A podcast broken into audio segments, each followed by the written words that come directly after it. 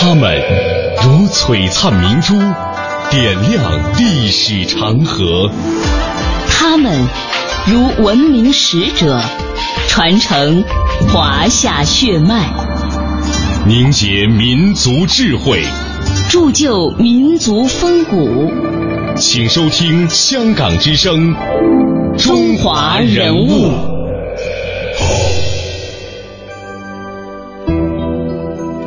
品读中华人物，启迪智慧人生。听众朋友，大家好，我是李银。大家好，我是君阳。今天的中华人物呢，我们将和大家一起走进的是中国国学大师，有“如是哲一代宗师”之称的马一福。最近这些年呢，海内外的学术界对于近现代儒学以及其代表人物的研究，可以说是相当的热门。其中呢，对于那些自构体系、融汇西学的所谓新儒家的代表人物，诸如熊十力、冯友兰等人，已经发表了大量的研究论文和专著，广为人们所知。然而，有一位被周总周恩来总理称之为我国当代理学大师的马一福，却鲜为呃有人提及。究其原因呢，可能是因为马一福从不标新，更不自构体系，而始终只是默默的研究宋明理学，工字践行着中国传统文化的为人精神，不求文达等有关。而在今日呢，我们着眼于新的学人们来说，马一福啊，似乎偏于仍旧惯，对于传统儒学没有多少新的发明，因而呢，没有受到重视和研究。接下来，我们就为大家一起来介绍一下马一福。马一福，名福，字。字一孚是浙江绍兴人，我国著名的国学家、理学家、佛学大师。马一孚先生倾尽毕生之力，致力于我国传统学术思想，尤其是佛教经典的研究，融汇了世道，广纳百川。他的学问如同浩浩的海洋，深不可测；而他的为人也被人评价为如巍巍的山峰，沉稳踏实，笃厚安详。马一福先生是一八八三年出生于四川成都，他的父亲马廷培当年任四川仁寿县的知县，母亲叫何定珠，出身于名门望族，颇有文采。马一福有三个姐姐，都是识字读书，都是有文化的。马一福呢，幼时聪明伶俐，深得父母的喜爱。下面呢，我们将通过一段音频来了解马一福先生少年求学的故事，其中呢，也包括现代学者任继玉、复旦大学教授朱维铮的解读。浙江绍兴的上虞长塘乡是马一福的老家。三岁时。马一福在母亲启蒙下读书认字，四岁便悄悄地与两位姐姐一起到私塾旁听。十岁时，父亲聘请了一位乡间有名望的举人老师来家教读。但一年不到，举人老师便告辞了。追问再三，老师道出了原委：原来是学生的才学超过了他。举人老师不能再教他了。以后，当过县官的父亲教他，但发现还不如让他自学。此后，马一福再也没有拜过老师，也没有进过学堂，却打下了扎实的传统文化的功底。他这些学历没有什么学历，就是自己学。自学嘛，他那经济条件要好的话嘛，他可以自己。想看什么看？是加上自己努力啊，加上自己天天天分呐。十六岁的马一福从这里去绍兴县城参加科举考试，这是一八九八年。一同应考的还有周树人、周作人兄弟。据说个子矮小像孩子一般的马一福是骑在同乡的肩上才按时赶到考场的。考试的结果使他一举夺魁。乡间都以为神童，他的考卷被争相传抄。当时理学家后来的民国浙江第一任都督汤寿潜看到考卷非常赏识，并将女儿许配给他。在马一福参加绍兴县城科举考试的这一年，中国发生了戊戌维新，维新又很快失败了。两年后，八国联军打进了北京。九亿八千多万两白银的庚子赔款，使中国经济濒临破产；瓜分的狂潮使国将不国。一个新的中国的读书人群体在国难中形成，他们不再以科举仕途为进，而是希望通过学习西方改造中国。我知识分最大的变化嘛，这就是戊戌维新的时候提倡要废科举，大量的翻译外国的著作。那么这个时候就已经出现了所谓的中学和西学的冲突。二十岁时，他在照片的背面这样写道：“此马服为以往之马服，使死马服矣。”他要告别过去，成为一个将来之马夫。马一浮先生自幼性情幽静平和，向往着陶渊明的弃官归隐、田园为乐的饮食生活。成年之后，更是决意仕途，不屈利禄。马一浮先生说，他一生有三个爱好：一是好读书，二是好交朋友，三是好游山水。他年纪轻轻就开始钻研佛经、三藏十二部。他那个时候既要读书，又要料理自己的生活，特别是每天都要自己买菜做饭。觉得研究和读书之间，呃，矛盾很大。后来经过香积寺住持赵安法师的介绍，他寄居在了西湖广化寺的一间禅房里，住呃足足住了有三年的时间。禅房的门窗漏风，晚上又没有电灯，但是马一浮全然不顾。不管是凄风冷雨，还是大雪纷飞，他始终是青灯一盏，手不释卷。在这种情况下，他几乎读完了文澜阁的四库全书，并且做了不少的读书笔记，创作了不少诗文。马一浮的一生都在研究学术，可谓是满腹经纶，才学盖世。就学论而言，马先生可谓是现代史上一位博古通今、中西通吃的硕儒。他他早年游历美国、美日等诸国，精通英日法德日以及拉丁文，这在当时是十分罕见的。辛亥革命之后呢，他潜心研究学术，古代的哲学、佛学和文史皆有涉及，并且在这些领域呢都有造诣，被称之为是国学大师。接下来我们继续来听学者朱维铮、任继玉的解读。这时的马一浮寄居西湖广化寺。广花寺旁有清皇家藏书楼文澜阁，藏有四库全书。在一间破败的禅房里，他素食果腹，青灯作伴，与文蝇老鼠为侣，用整整三年的时间苦读四库全书，遍览历朝诸子文章七千多册，写了巨著《诸子会归》目录并序列。在一九零二年以后，在一些先进的、一些主张改革的，包括主张革命的这些人中间，大家都讲我们要搞国学。我想当时年轻的这个、这个、这个马一浮啊，可能就是受到这样子的一种影响，他发现自己对国学是什么他不懂，因此他在杭州。才发奋去念文澜阁的四库全书，功夫呢大概最多的是花在子部，因为他后来做想诸子会通，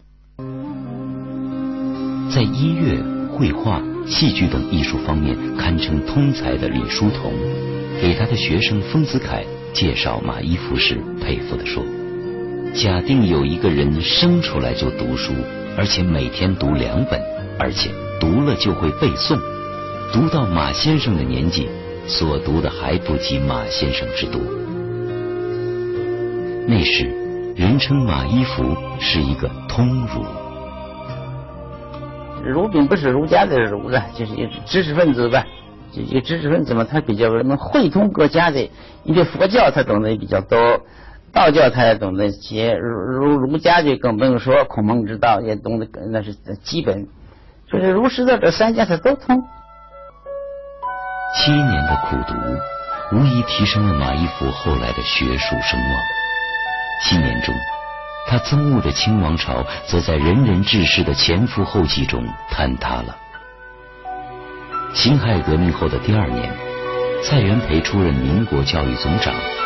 蔡是马一浮同乡好友，聘他当教育部秘书长，但马一浮任职不到三个星期就辞了这份差事，理由是：我不会做官，只会读书，不如回西湖。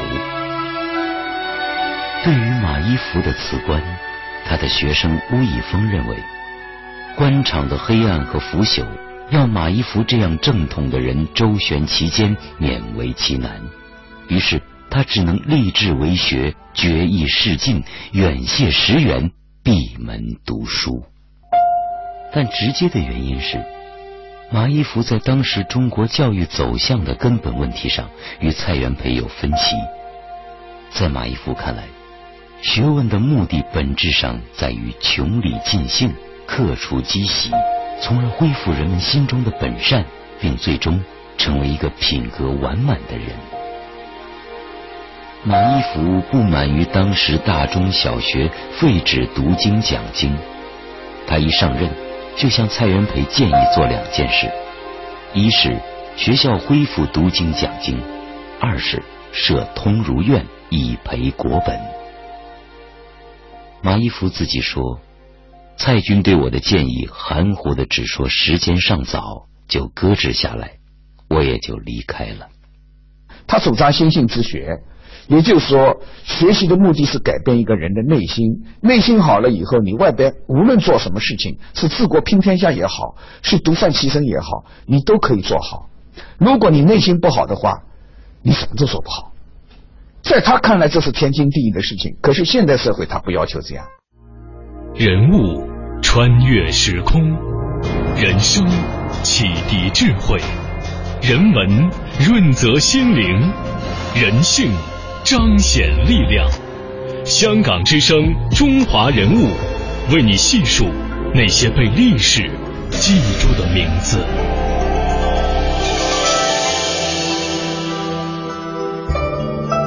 在节目的一开始呢，我们就曾经提到过，马一福先生对于世事其实并不特别热衷，所以他在晚年也是隐居了二十年之久。可是他的名望却是越隐越显，他先后拒绝了无数邀请出任士官或者是执教的请求，其中呢包括三位赫赫有名的大学校长，这又是怎么回事呢？接下来的一段时间，我们还是要通过音频，由学者朱维铮、任继玉、张汝伦的解读，走进当时的马一浮先生。辛亥革命后，马一浮向蔡元培提议办书院、读经讲经，以培国本为国，去南洋转了一圈。以后，他似乎变了一个人，文章也不写了，一心体道，越发的转向内在。马一浮已根深蒂固的认为，中国文化的精髓是不能当做纯粹的知识来对待，这与当时努力寻求中国现代化道路的大潮格格不入。在闭门苦读的隐居中，马一浮尽览儒家典籍，他有了别人没有的学识，这又使马一福声名日起，越隐越显。一天。号称东南五省联军统帅的军阀孙传芳登门求见，在场的人怕事，向马一福建议：“是否可以说您不在家？”他却道：“告诉他，人在家就是不见。不见军阀是因为道不同，不相谋。但他在隐居的二十多年中，还拒绝了三位著名大学校长的聘请。”这说起来就复杂了。第一个还是蔡元培。一九一七年，蔡元培出任北大校长。虽然在辛亥革命后担任教育总长的蔡元培就已聘请过马一浮出任教育部秘书长。当时马一浮主张恢复读经讲经，而蔡元培针对学制改革。首先是撤销了当时居八科之首的经学科，两者相距甚远。读经它本身在我看起来无所谓好坏问题，但是你如果把读经作为一种意识形态的强迫教育形式，那么那才是五四时代的那些人反对的一个主要的理由。蔡元培作为教育总长，他是认为。你再一天到晚叫学生去读经啊，只会越读越落后，所以他要求这个废除读经。这个当然一直争，后来后来一直争论，争论到很长时间。尽管如此，蔡元培还是一到任就向马一夫发出了邀请。还有记载说，蔡元培不仅请了他，还请他当北大文科学长。北大在五四运动中发挥重要作用，是与蔡元培请陈独秀担任文科学长有重要关系。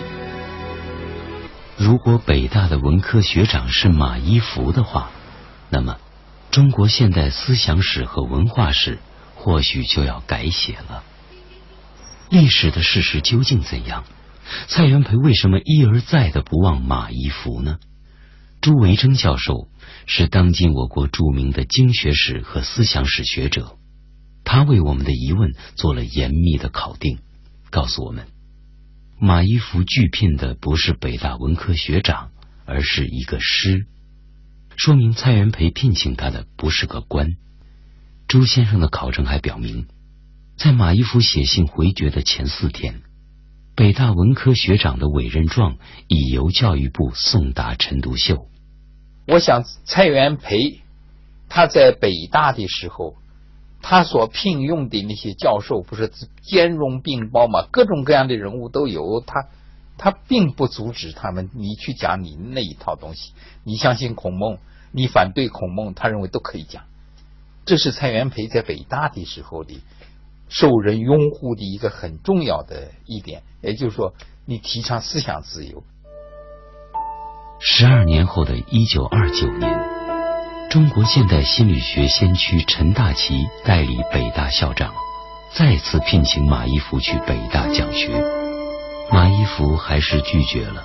他解释说：“不是不想出斋讲学，只是学校既已罢黜儒学，学生只求多闻博识，只要经世致用，自己不可能满足他们的要求。”他对这些现在这个这个大学教育有些抵触，不不赞成这个。如果他在北大当教授的话，我想他这个学生会更很多，也影响也会比他自己办书院要大得多。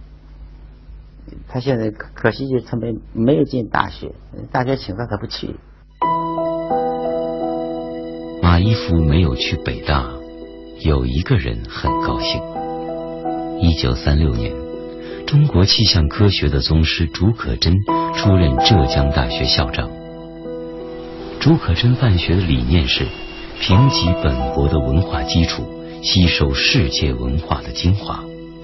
他深谙中国传统文化中的精华就是为人立身之道。他抗战中提出排万难、冒百死以求真知的求是精神，并将此作为校训。就是根植于博学、审问、慎思、明辨的中国文化渊源。竺可桢三次登门恭请马一孚到浙大讲国学，期间又写了一封诚恳的信函，但马一孚仍然坚持不往。他的条件就是两条嘛，一条，你的给我大师的名号，那就教授还不够；第二条，他就是说。他就是说，你既然你要尊我做大师，那么你就按照古礼，所谓礼闻来学，不问往教。我不到你那个浙大去，站在课堂上去讲，谁要向我请教，必须到我家里来。但这些似乎都是马一孚不能接受竺可桢盛情的托辞。真正的原因，还是在于他所向往的教育与现代学校的教育差异实在太大。马一孚说：“每次与人讲解经典，都要想尽办法为他们翻译。况且，传统的经典不是供你备查的万宝全书，也不是百货商店。他为此感到辛苦，常有身在祖国却有居夷之感。在我们中国古代，学问是做人的学问，学人和学问和做人是一二二二二一的事情。”那在近代以来呢，由于把所谓的学问变成了学科以后呢，很多的学者渐渐的把古代的学问变成纯粹的客观的知识，好像研究圣人的言论、圣人的思想、圣人的呃圣人的学说，纯粹就像我们研究一个一个历史学的事实啊，研究一个甚至于自然客自然的一个事实啊，一个客观研究的对象，跟我做人没有关系。在用了十分的真诚，三顾茅庐没有结果之后，朱可桢仍然说：“浙大的大门永远向马先生敞开。”事实上，蔡元培、陈大奇和竺可桢等对马一夫的邀请和尊重，都说明了无论在怎样动乱的年代，中国一直是有人深刻清醒的懂得传统文化对这个国家的意义深远。溯华夏五千年，英才辈出；激扬文字，书写风流。跌宕声韵，记录千秋；征战沙场，气吞山河。这里是香港之声，中华人物。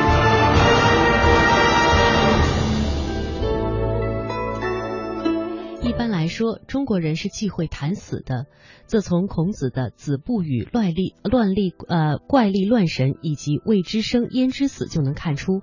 但是呢，也不尽然。历史上总有那么一小撮人，因为智慧超群，所以能够逆流而上，一反传统，向死而生。马一福呢，就是其中的一位。马一福先生自称是一个不祥之人，一生少福泽。他十一岁丧母，十九岁丧父，二十岁丧妻。期间，二姐、三姐又相继早逝，直到耄耋之年，仍然是丧事不断，一生可谓是痛矣。但是马一浮先生不愧是中国传统文化的大师巨匠，他能够将生命融入学问，进而练就了一副旷达脱俗、呃从容淡定的胸怀。以至于可以看破生死。马一福先生在早年丧妻之后，不断的有人前来提亲，劝他续弦，但是马一福先生誓不再娶了。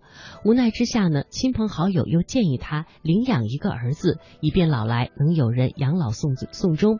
结果马一福都是一一婉谢了。他是这样说的：“他说，孔子的传人不是屈阜的衍圣公，而是宋儒的周敦颐、二程，还有朱熹。又说，他日青山埋骨后，白云无尽是儿孙。可以说，这种豁达的心胸啊，让人非常的叹服。嗯，马一孚先生也是精研佛法，对于生死看得很淡。他经常说，道家讲究修炼，对延年益寿确实是有好处，但是终究是不能长生不死的。”马一孚认为死亡并不可怕，生老病死是自然的规律。一九五八年，七十六岁的马一福先生在杭州的半山镇马岭山自家的祖坟旁边呢，给自己造了一座生坟。这个生坟的意思就是自己还没有去世，但是欲造一座坟墓。这里呢，葬有马一福的父母等六具棺木。